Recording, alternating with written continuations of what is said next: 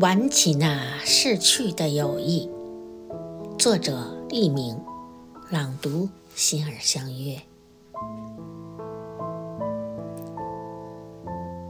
一句话，就是我们分开。你走你的阳关道，我走我的独木桥，互不干涉。这种失去了一个知心朋友的感觉，真的很煎熬。朋友很多，但或许只有两三个是真正的知心。我想重挽起我们的友谊。我这样说。嗯，他拉起我的手。阳光漫步于屋檐，走过树梢，斑驳的。漏下几片幻影。